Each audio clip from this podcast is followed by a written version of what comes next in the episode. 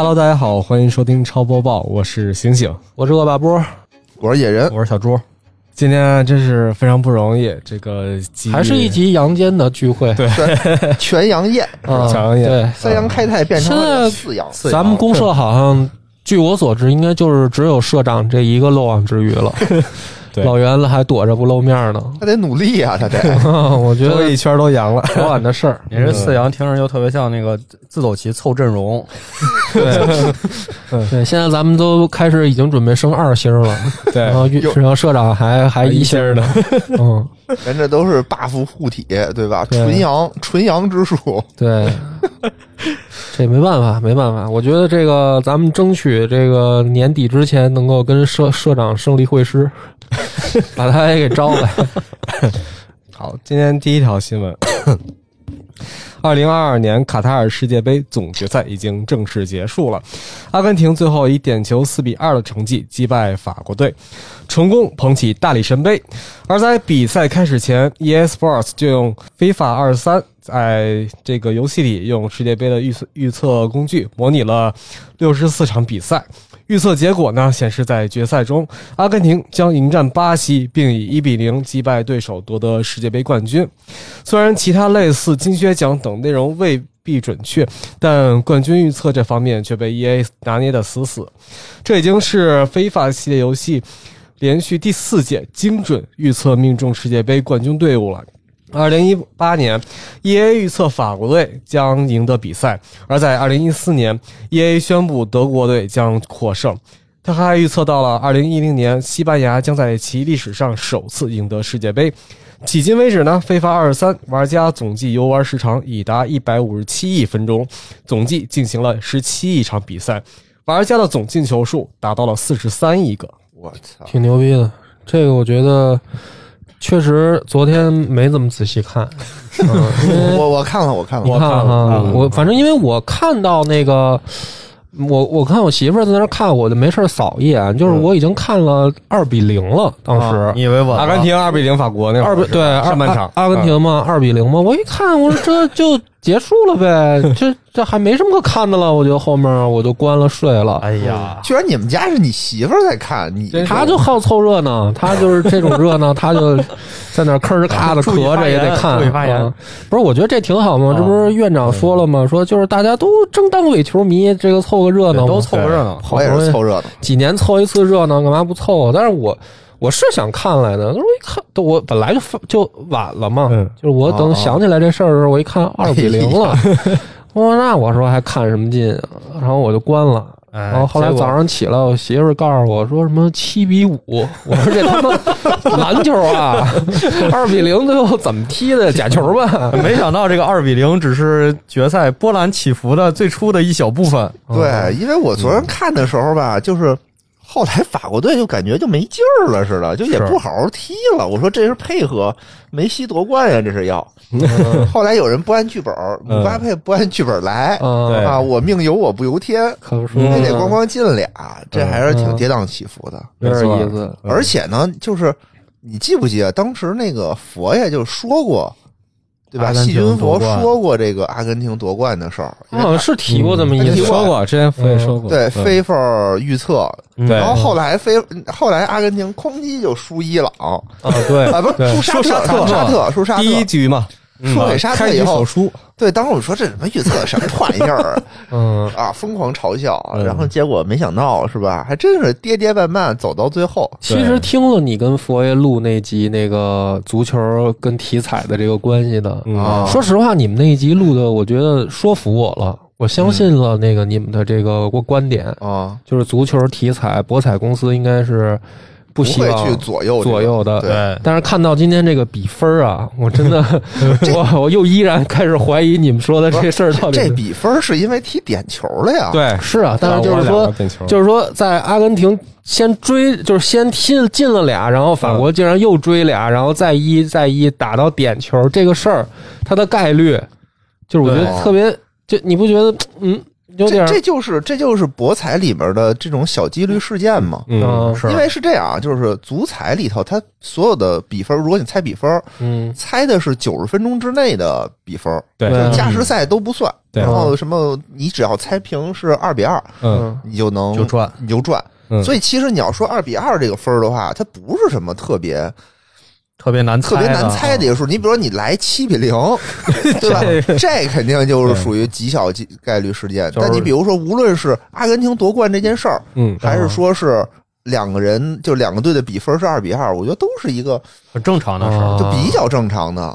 你要这么说，那确实也是，对吧？它不算什么，只是说我在这个四个球的分布嗯让人惊心动魄对，嗯，对，啊！一个上半场哐哐进俩，然后下半场结束之前十分钟哐哐进俩，这个让人，很喜热血热血澎湃，就就是很戏剧化嘛。很戏剧化。但最后还是众望所归吧，众望所归。对，就气氛烘托到这儿了，你感觉阿根廷不夺冠好像都天理难容这种感觉。对，就好像是就跟那会儿那个乔丹退役，嗯对吧？乔丹退役全明星，最后他压哨就进了，他们赢了，大家都很开心。结果科比非不非再投一个，然后把分反超，大家都说：“操你丫这不懂事儿，对吧？”姆巴佩大家也都服了嘛，说我就未来是你的，嗯对吧？你是八九点钟的太阳，但你别不懂事儿，该给老将该给老将退役，给老将退役对啊！你这个金金球奖该给你还是给你，对吧？荣誉也归你，你也有了，然后你这尊尊老爱幼了也。嗯，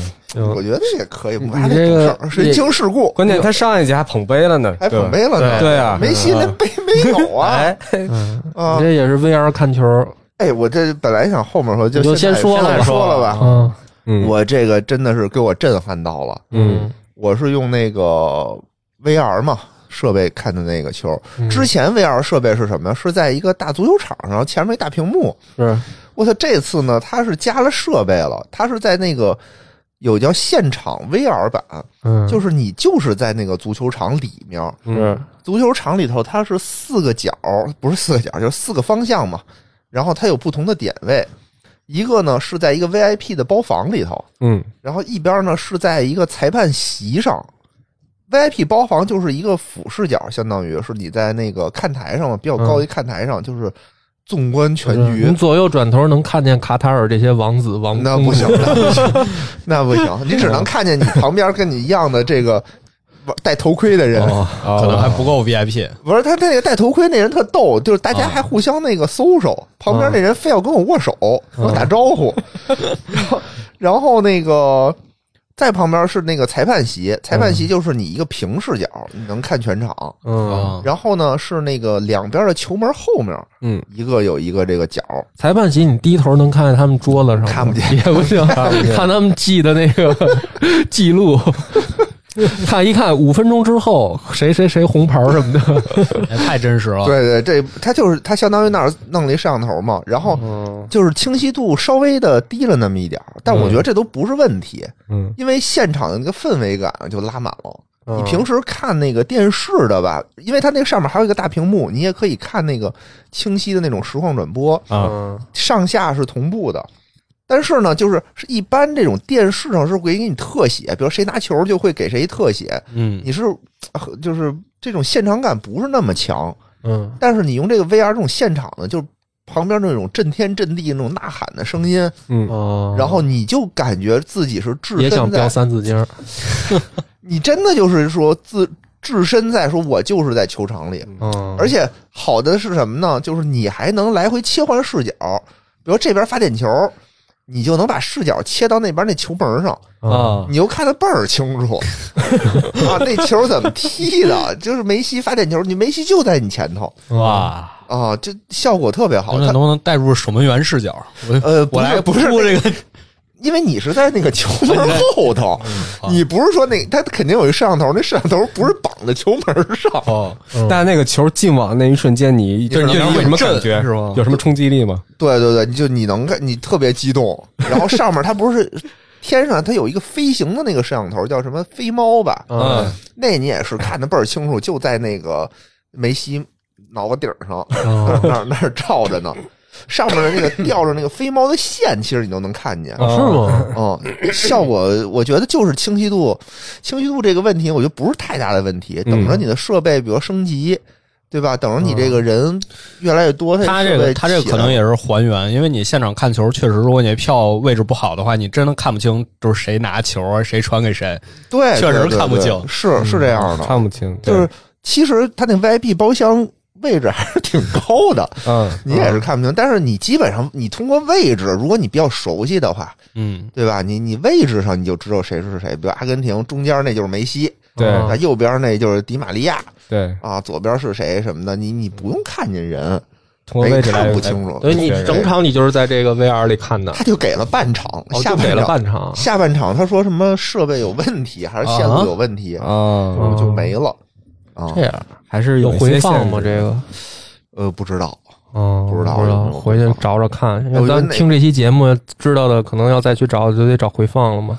对，嗯我觉得这个真的，这个 VR 这个生态做的真是越来越完善了。你比如说，再过四年以后，对吧？设备嗯肯定都更新升级了，嗯没，错，这个时候清晰度上估计就会有一个飞跃，是那时候就更真实了。是，大家都说这种 VR 叫什么？就其实就是穷人乐嘛，嗯，让穷人乐的让你更开心了。我觉得这这就行嘛。你有钱人人就是 VIP，人真 VIP 包厢坐着，一样看不清楚。看不清楚咱还比他这更沉浸呢。嗯啊，对，你还能那个到球门后面去看呢，对是吧？嗯，啊，这就这就不要，而且你还不用那个受这个这个病毒的侵染，没错。要不然你去现场，我估计你怎么着得先烧几天。哎，这这个倒没报说卡塔尔现在疫情情况是吗？人家不报嘛，人就是你、哦不报了。你你病了你就自觉，对。你要能扛得住，你就刻着那个布洛芬看球去，也没人管你。嗯，啊、对。行。因为我看了几篇那个就是现场人的那个报道嘛，就是说我到这儿就阳了，嗯，到这儿阳了，我就生刻着那个退烧药看球，不是因为票都你就记得咱们在那个世界杯之前，不是院长还在这儿预测吗？说这个卡塔尔啊，什么又不让卖酒，嗯，又不能吃猪肉，又不发避孕套什么的。嗯当时不是给你激动坏了吗？你想你要带着这些去吗？后来那个我看新闻说了，说卡塔尔什么黄色产业已经成为重灾区什么的，说警方突击检查什么各种的，到那儿根本没管住啊。管不 住啊，该该有的管不住啊，对管不住啊。全世界那么多人都聚集在这一个小地方，嗯，嗯，我觉得这个东西啊，这种东西确实是不太容易管，对。就是无论在什么地方都都有这种。就是连这种国家想管都管不了，是吗？我觉得这应该是伴随着这个足球产业过去的。哎，你说卡塔尔，卡塔尔不进黄啊？进啊，这是这怎么可能伊斯兰不进呢那个国家进黄吗？进啊，可能意思就是别公开，就是你偷偷的，就是没人管。就是叫什么？不是我跟你讲啊，这个这个我我别太明目张胆。我当时就是逮上着逮着斩立决，逮不着我当没事儿，我当时这个就是院长不在，我我说我可以说一下，嗯因为院长肯定他有他有他的那个版本，就是说这个就是所谓的这阿拉伯世界的这种这种宗教信仰国家啊，嗯他们不是说没有黄色产业，他也有，但是呢，他就是区别就是，他就等于等于客人跟这个这个姑娘之间，他得约约定好了，嗯，他约定好了，就是说我我们是结婚，这么大成本吗？对，就是这就 为了这么来，他就是比如说啊，警察上门找他，嗯。然后呢，他们两个就都说我们现在是结婚状态，啊，啊，就是说从这个他叫什么呀？我操，我不知道我媳妇儿 叫什么，可以说呀，就是你就说呗，叫瑶瑶。啊，叫叫张三李四的，你编一个，反正啊反正就是他就是说什么呢对上？就行呗。就是你对上，就是说我两个人就咬死了，我们俩是婚姻关系，啊哦，他就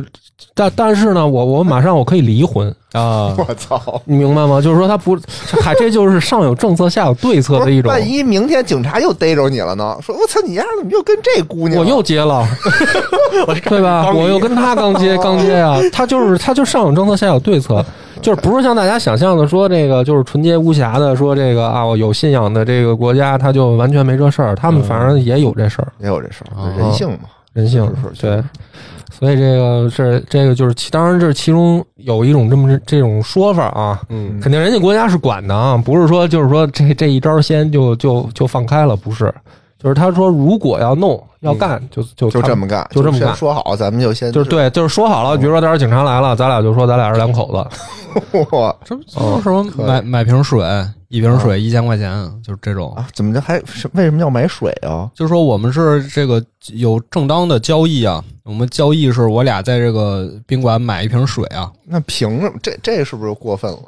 呃，不不是没听说过这个，没没有这个版本，没有这个版本。买什么水对吧？买他就身体买别的水。买买中东神水，买包说也行啊。你在干嘛呢？说我喝水。而且我我们交交易我我来买个包啊，这这包一千块钱，就这种。哦，不行，不行，我我是觉得吧，在那个国家你，你你不，你不是说那个抓的问题啊，你是哪儿找去？你比如说有的地儿，比如说你去什么拉斯维加斯、澳门，对吧？遍地广告，随便打电话就能找。也没有那个人就说了，人家那个叫什么巴黎铁塔底下的爱情，哦，没看吗？澳门那个旅游的那些博主都说这没不是什么那个交易，这个是你去巴黎铁塔底下找爱情。巴黎铁塔是就是他那个澳门不是有一个酒店，就是巴黎人门口不是有一个大的巴黎巴黎塔吗？就是模拟建的嘛，酒店门口那个建筑就是一巴黎铁塔嘛。但是卡塔尔就是这个球场找爱情，找爱情，嗯，找爱情你就去那底下找爱情爱情都得花钱，对吧？人没他是小卡片就塞那个足球场那座底下，然后你拿起来一看就找到了，哦，找到了！我操，找到爱情了！就是就这样吧。爱情，就这条新闻着实有点过长了，而且咱们确实也没有赶上热点。哎，不是，还有一个我想说，说说。上次也说了嘛，说这个中国队除了这个足球没去，不是全去了吗？然后这个说到这个广告啊，上次说的是那个。呃，海信电视对吧？嗯世界第二，然后打出名头。然后这次这个冠军就是这蒙决赛是吧？是蒙牛，啊蒙牛打出了一条：这次绝对不慌，太逗了。说蒙牛这次为了那个压注啊，是把姆巴佩和梅西俩人全签了，哦，就是谁夺冠都不慌，哦对冲 对冲可以，是是懂风险对冲的，可以，可以，太逗了，这一招还是比较牛的。蒙牛赢麻了，这个赢赢麻了，对嗯，秦始皇摸电门赢麻了，而且这梗确实也挺老的。上次世界杯吧，就梅西代言蒙牛嘛，往草坪上一躺，啊！但是我是我是梅西，现在慌的一逼，说现在改了，现在叫我我是梅西，现在爽爽的一逼。行了，下一条吧。下一条下一条。TGA 二零二二颁奖典礼已经谢幕，不少玩家回头才发现，在二零二三年的上半年，索尼竟然没有一款第一方大作登陆 PS 平台，这引发了玩家们的热议。不少玩家都表示，这种操作可不应该是索尼的风格。有玩家对此表达了非常的大大的担忧，除了自己可能迎来游戏荒以外，还感觉 PS 五游戏阵容容处境不太表 不太好。建议在之前所选择的科乐美、卡普空等游戏公司上下点精力，补充一下游戏内游戏阵容，CDPR 以及世嘉是个最好的选择。也有玩家认为，《最终幻想十六》《地平线：西之绝境》独占的 DLC 以及《地平线：山之召唤》等计划在2023年上半年推出的热门游戏将有很大的作用，会填补索尼第一方游戏缺失这一空白。嗯，唯一有这个 PS 五的波哥，波哥，呃这我没有什么可说的，这就那是这就是现实啊，那你只能接受啊，只能等着，嗯，我们就等着呗。只等着看有没有。看有没有大作填填补了。可是我觉得没大作就没得玩吗？那么多游戏可以玩呢，就是大家得多重度才得说。我觉得他刚出的《战神五》吗？我这还不是大作呀？是啊，但是就是他那意思不是上半年吗？就是明年的上半年没有大作玩了。哦，嗯啊，就是应该我我觉得是这样的，就是你有了 PS 五之后，你的心态肯定又发生变化了，嗯，你就希望多来独占，对吧？哦我好第一时间玩到，嗯。或者说你多来点我炫耀，对，对，其实，嗯、我我的也也是个人感观点啊，因为我现在我发现有的时候说个人观点吧，真的就是完全没有办法引起别人的这个共鸣了，嗯 而不过且你的个人观点非常能引起大家的共鸣。呃，其实其实买买这个 PS 五，它某种意义上已经不是像小猪说那样了，就是这玩 PS 吧，你最开始的时候是确实有过这种心心路历程，嗯就是像小周说说的那种心路历程。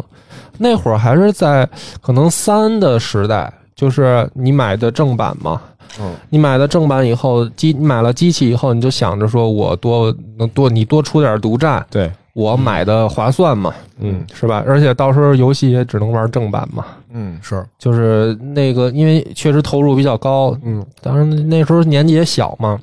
但是后来买，其实完全变成了一种惯性，嗯。就是已经不太考虑说，就是我买五之前，我没有去特特别多的考虑说它将来会出多少独占啊，哦然后它现在已经有多少独占、啊，就是有出了我就得买，就是出了就是得买，就跟 iPhone 啊手机一样，更新换代换一个新的。对哎，别这么说，我特别讨厌这个 用 iPhone 的这种行为。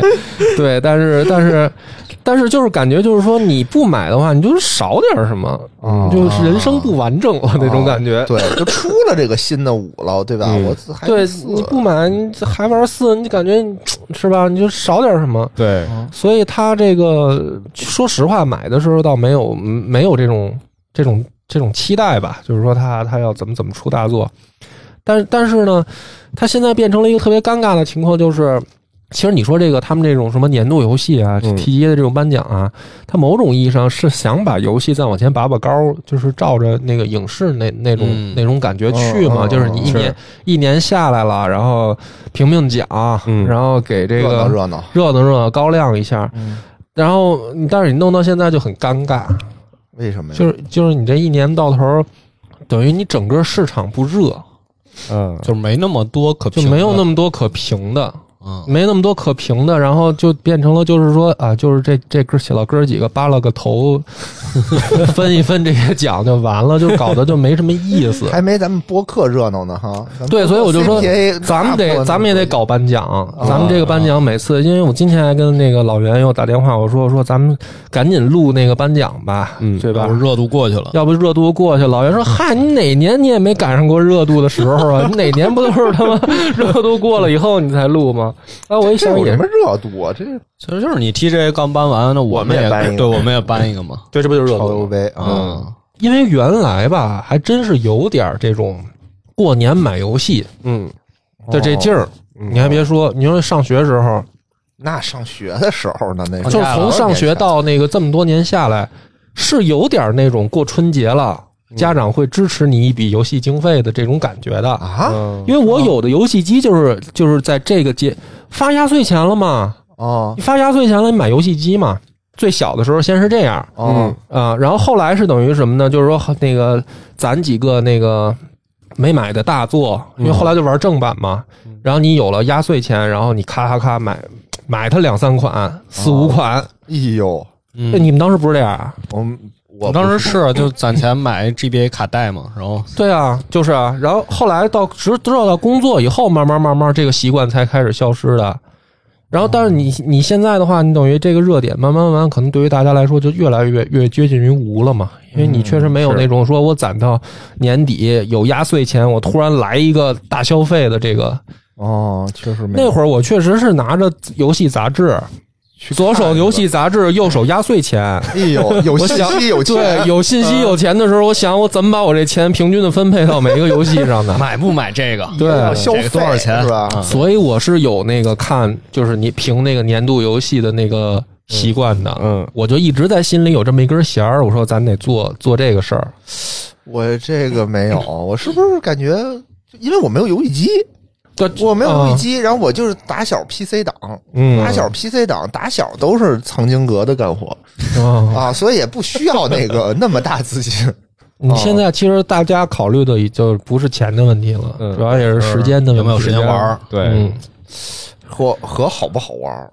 对，你看现在 Steam 上或者是 XGP 上那么多游戏，我挑得挑半天，我这玩不玩啊？那个反正抉择上挺麻烦。是反正咱们这个有超游颁奖肯定还是得做的。做做做做做，啊，这样我估计可能咱们再再再等一周，等一周下周吧，下周咱们再搞一个，而且这肯定院长也得来啊。是他这他嗯。他这玩的稀奇古怪游戏多，他 他颁给哪个不颁给哪个，所以我觉得咱们就是说，现在往后的那个，不过其实也不光是咱们啊，就是正经游戏媒体的颁奖，嗯，某种意义上不是说把钱花在哪儿了，而是说把钱不花在哪儿了，就是避雷嘛，避雷，嗯对吧？也所以你像你像颁颁奖的时候，我觉得啊，咱们就应该颁一个，比如说颁给《瘟疫传说嗯，》，为什么就是高亮他一下，让大家都别避雷别买。明白吧也？不一定。我靠，哎，真的做完那期节目的时候，那个底下很多说他这都不爱玩，还想玩什么？是吗？这不是已经被这都不好玩，还想玩什么？这不是已经被野哥预判到了呃，吗？对我我就说那好吧，我错我错了。不是我的意思，就是说，其实现在你看，就是那个去做游戏颁奖，某种意义上是给玩家指导的意思，就是说哪一些游戏是值得你花时间的，对，值得去玩的。值得对，就是说它不是说钱的问题了，钱大家都花得起，但是就是说哪个是我值得花时间去玩的，一般。其实年度游戏它带有这种指向性了，已经。哦是哦，嗯，嗯，因为很多玩家在挑游戏的时候，他会看这个游戏有没有获得一些奖项，比如说，你看这个游戏。它是获得了很多很多奖项，那可能对于玩家来说，哎，他就想去尝试一款这种的游戏，你知道吗？可是我感觉啊，就是 TGA 颁奖对我一点用都没有。比如他最后打的那两个奖，我就完全不想玩，一个战神，一个艾尔登法环，对吧哎？这都是你退你会看那个电影颁奖去看片儿吗？会就是比如说也奥斯卡会颁奖，嗯啊，会啊你会最佳电影我是会的最佳奥斯卡电影什么的，一也定要看也不。会是吗？那我也不会。那你说明你不是这种就是接颁奖的接受别人推荐的这种人，我是那种人口碑党，就比如说那个口碑上说，哎，这特好玩，哦我懂了或者说这个特好看，然后我一看是我想看的那种类型，野哥这是身边统计学，啊，呃，差不多，就是你不接受，受专业人士的就是接受我们的推荐。对对，接受你们接受什么抖音的，行，明白了。嗯嗯，我也是，反正我是会看那个，比如说哪哪个颁奖了，嗯，那我可能就去搜出来看看。嗯嗯，就是我会接受这种专业意见的那个影响。我也是。哦，那反正 TGA 我觉得对我最大意义就是看宣传片，就是看有什么新游戏嗯，哦，啊。比如说今年就是大菠萝四嘛，嗯反正大菠萝四我确实没什么兴趣，最感兴趣是哈迪斯第二部。哈迪斯，我觉得野哥真得玩一玩哈迪斯，就是他是应该是这个肉鸽游戏集大成者，是吗？是哎，你甚至知道那个有一个就是我知道 A A V N 的颁奖吗？就每他原来也 他原原来每年拉斯维加斯有那个成人电影的颁奖，哦，那我每年都这怎 怎么怎么过去了这个话题是就是看看颁奖的那个，然后去看看片子嘛。啊，哦啊，有有有，就那个这有什么可颁奖！的？当年，当年你知道，当年就是那个，就是因为嗯就是有一段时间啊，啊你每天你的那个迅雷都挂着嘛，啊你每天都下无数的东西嘛。啊到后来，你确实会陷入一种迷茫，啊，是就是你也不知道哪个该看，哪个不该看。不想看，啊。每每年有巨量的片子出现，然后反正你论坛上那些种子有的都打包的，你知道吗？打包的一个对对对对。种子，种子就几十 M，对。你就下吧，你永远下不完。啊。那个我我当我陷入迷茫的时候，我会去看那个颁奖。有有有，就那个 黄黑的那个网站上也有嗯，就每年也会评，哦哦，就是哪个值得看，哪个不值得看啊。所以颁奖其实是非常有有有有指指导指导性的意义的。这这不是他不是他最近还评了一个，就是说什么在我们这个网站上搜索热度最高的十个动漫角色嘛，嗯哦就是动漫和那个的结合。什么第一的是《守望先锋》，然后第二的是我的世界。对，我的世界有什么可那什么的呀？这有玩家做了一个 mod，《我的世界》，哇，就虽然都是方块人啊，但是特别性感，大家都大家都去看。都倍儿方是吧？反正这个这肯定是有意义。我每年还会搜那个，就是比如说日本的那个呃宅男评出来的排名，啊，就是现在哪些小姑娘的，因为我还那 你就是一聊起来，我还是什么苍井空、什么松岛枫，我都都那都那年代的了，我都不知道现在都流行谁，我就只是赶紧搜出来排名看看去，那那说我建议所以现在流行谁？嗯，做我那我就理解这个虎虎扑每年虎扑都有那什么虎扑女神大赛嘛对对对，对啊，啊，那个就是直男嗯。自己去评你嗯。这个心目中的女神都有谁？嗯，对，这非常关键。所以咱们超游的这个超超游的这个颁奖，嗯，大家不要觉得就是就是大家都都要重视起来，重视起来回去好好的自己都想一想今年玩什么的，提名什么，对吧？没准人听众听的就是靠听你的这个推荐值这个评价，人去决定玩不玩呢，你这个很关键的，哦，今年关键我也没玩是吧？是吧？行行行行，下一条吧。好，下一条新闻：霍格沃兹之遗游戏即将正式发售，而由于《哈利波特》系列作者 J.K. 罗琳此前对变性群体发表的言论，这款游戏目前正在被一些人进行抵制，而 J.K. 罗琳本人也在最近回应了这件事情。编剧及影视作制作人杰西·厄尔称，他拥有《哈利波特》的九部电影和七本书，但罗琳总是不断地针对变性人，人们对这款游戏的支持也会是对变性人群体有害的。随后，这克雷罗琳发文表示。真正正直的人不仅仅会毁掉他们的《哈利波特》书籍和《哈利波特》电影，还有当地的图书馆以及任何带有猫头鹰的东西和自己的宠物狗。事实上，霍格沃茨之遗的发行商华纳兄弟在此前公开过的声明中也曾表示，J.K. 罗琳并没有直接参与游戏的创作，算是一定程度上和这位知名作家保持了距离。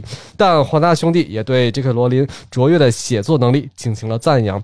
华纳兄弟游戏的总裁大卫·哈达德最近也表发表了自己对 J.K. 罗琳发言的看法，称其有权在社交媒体上发表个人观点。这怎么还这事儿啊？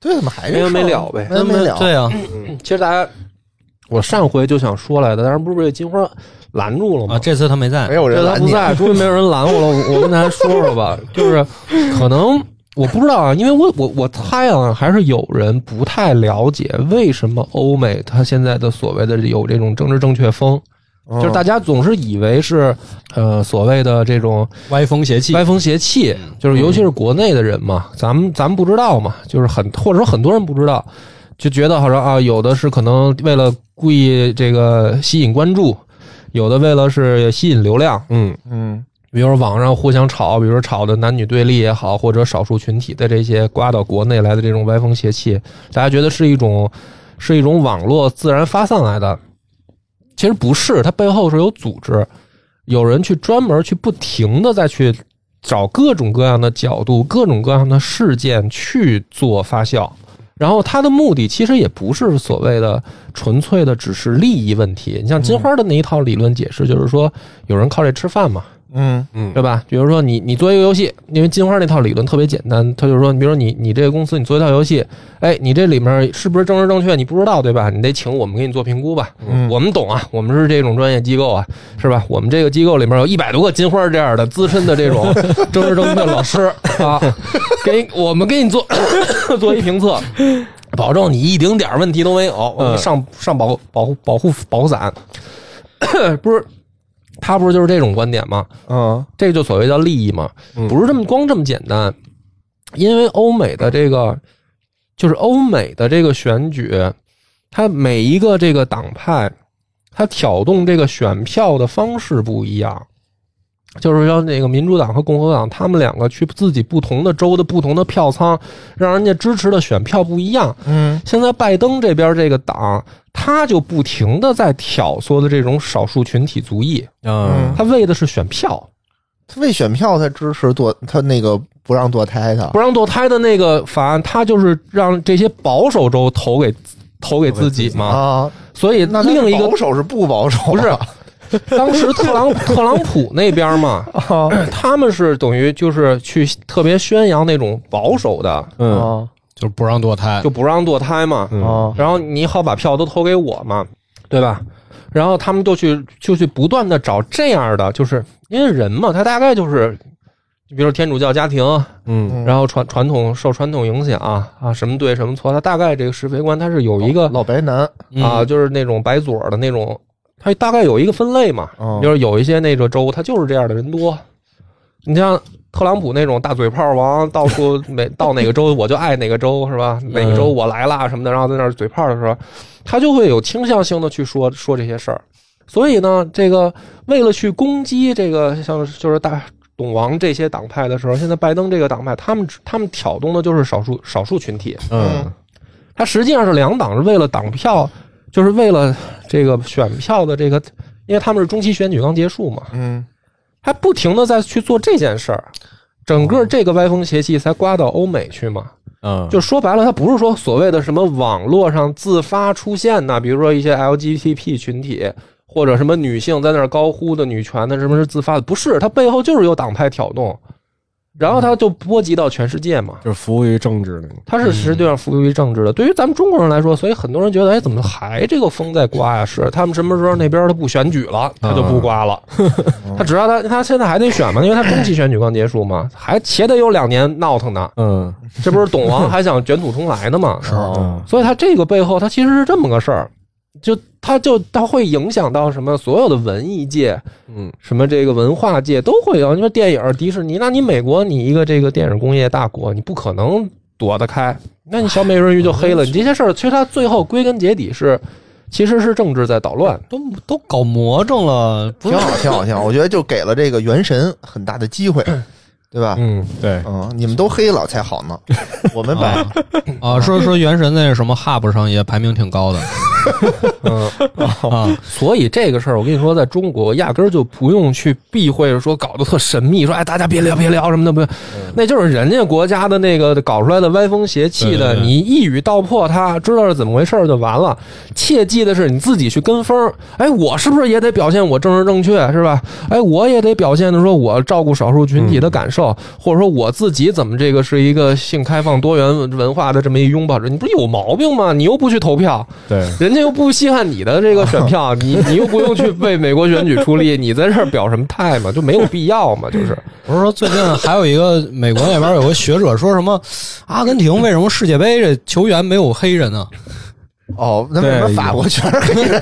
法国百分之九十都是黑人。对，然后然后阿根廷那边就反驳说，你看看上我们大街上看看，你去布宜诺斯艾利斯自己考察一圈，你看看有没有黑人哦，啊？就是这这，我觉得就搞魔怔了，这好多时候都。啊，跟咱也没什么关系，对吧？反正这个事儿，就是其实上回我就想聊聊，其实我觉得这没什么不能聊的。你你们觉得这事儿有什么可避讳的吗？倒没我觉得什么。你是说到这儿，应该是没什么可避讳的。嗯嗯啊，是，就是我没有说真的要去说什么大直男什么怎么这个是那些，我觉得我不评论。但是我说为什么网上它不停的总是有这样的还有消息？流量，有流量，有流量对吧？一说就是大家就愿意看，嗯，对愿意看一就愿意看就那冲突性话题嘛，因为？前两天那个有一个自媒体人嗯有一截图嘛，嗯，他就说说我这个选材有什么特点，对吧？嗯我就完全也不是说我发说这些东西都是我自己内心想说的，我想说的他妈一发出去就挨骂。嗯我说我说的这些东西都是因为有人看，嗯，嗯，然后我发现有人看我就能赚钱，然后我就说，就是还是利益吧。对啊，然后这是这是这是这是一种怎么说呢？这个叫就是流流量的这么一个利益吧。我觉得这也是利益。这这很正常，嗯嗯，但是就是说，你你是你做内容，你是去做一个蹭流量的，嗯，还是你去做的是真真正正的内容？是听的人他是能听出来的嘛？嗨，有的人他就是说他是去看这种所谓的标题党和这种蹭流量的东西，但是这样的东西它不会成为你的忠实的受众。让人赚钱啊！他他不是做音频，他是一个做视频的 UP 主。对啊，嗯我我的意思就是说，啊对，你比如说像对于咱们做播客来说，呃，就就是说你为了比如说我最近要冲个什么排行榜，嗯或者我要怎么最最近就是这这把数据弄好看一点，嗯嗯你非要这么做也行，但是这不是一长久之计。嗯就是你长久之计，肯定还是说，比如说咱是做一个聊游戏的，你就踏踏实实最近有什么好游戏，你聊一聊，嗯，然后你就按部就班的就这么做节目，你不能说哎。这个我最近想想咱们聊什么，比如说这个霍格沃兹遗产、啊 J.K. 罗琳被骂了，虽然游戏还没上呢，但是咱这聊一专题，哎聊聊霍格沃咱就聊聊这个霍格沃兹遗产里边的政治正确，对吧？你这咱们标题最后一打出来什么的，J.K. 罗琳是一个怎么着的起标题党，嗯你这就不叫好好做节目嘛？但可能能火。行吧，下一个吧，下一个吧。嗯这个确实是我觉得这种政治正确跟咱关系不大。嗯，对，还有这个新闻吗？有啊，嗯。有小猪要说一个。哦，我我来我我来补充一条，就是最近由我一个人负责汉化的啊，一个卡牌类游戏是上了 Steam，嗯。叫什么？叫《幽深密室》。幽深密室。什么类型？幽深密室是一个类杀戮尖塔的卡牌游戏。嗯哦，你这是要给大家推荐吗？就推荐呀，这是我这嗯呃累死累活干了快一个月呢。那也就是说，如果这个游戏的汉化不好，就是骂你，啊，对对对对对对对 对对。就是来留言区专门骂你是吧？对，但是除了汉化，冤有头债有主，除了汉化，别的锅我是不背的啊，因为我只负责汉化的部分。那我人就是发现汉化的问题了呗，那就是骂你来。啊，可以可以可以可以。说说说说，介绍一下这个游戏。它它这个游戏比较有意思的一个地方是，杀戮尖塔不是还是一个横版的嘛？嗯就是你的小人在左面，怪在右面，但是这个是一个第一人称的，嗯，就是你相当于电脑屏幕就是你小队的这个视野，然后怪是冲着电脑屏幕来的。嗯哦，就是然后怪有特早的勇者斗恶龙呃那种。对对对，怪也有建模什么，我觉得做的还是挺不错的。嗯然后一上来也是很经典的，就是你要从四个职业里选三个组建你的小队，就是很经典这个 D N D 里的，呃，这个战士、法师、牧师、盗贼，嗯四选三。嗯然后每个职业你有不同的牌，然后你在打怪的过程中会拿新牌，然后组建你的牌库。哦啊啊，就是确实很杀戮尖塔，但是它有意思在哪儿呢？就是它这个机制比较有意思，它这个机制叫充能，就是算这个游戏的特殊机制。呃，简中要充能，繁中翻译叫强化，就是说翻译的什么？你是把繁体翻译成简体 是吧？没有没有没有，是是英文，但是但是因为我在翻译的那个软件里，我是能看见其他语言的翻译的啊啊，就有时候会参考，互相大家参考一下。那就是说，那个你 不是你这你有繁体简体，就是说不管繁体简体，其实都是你在做是吧？不是繁体，不是我，哦，繁体还等于又是另一个人。对，但是我能看见他翻译成什么了。哦，OK，就是我能能互相对照嘛。然后是什么意思呢？比如说你有 我在想你们俩要是翻译的完全不一样怎么办？我觉得刚才那俩就不是特一样，对对，一个要充能，一个要强化，不是是这样的，因充能。为因为它那个牌啊中间有一个一个小格儿，哦。然后你每充能一次，它那格儿就亮。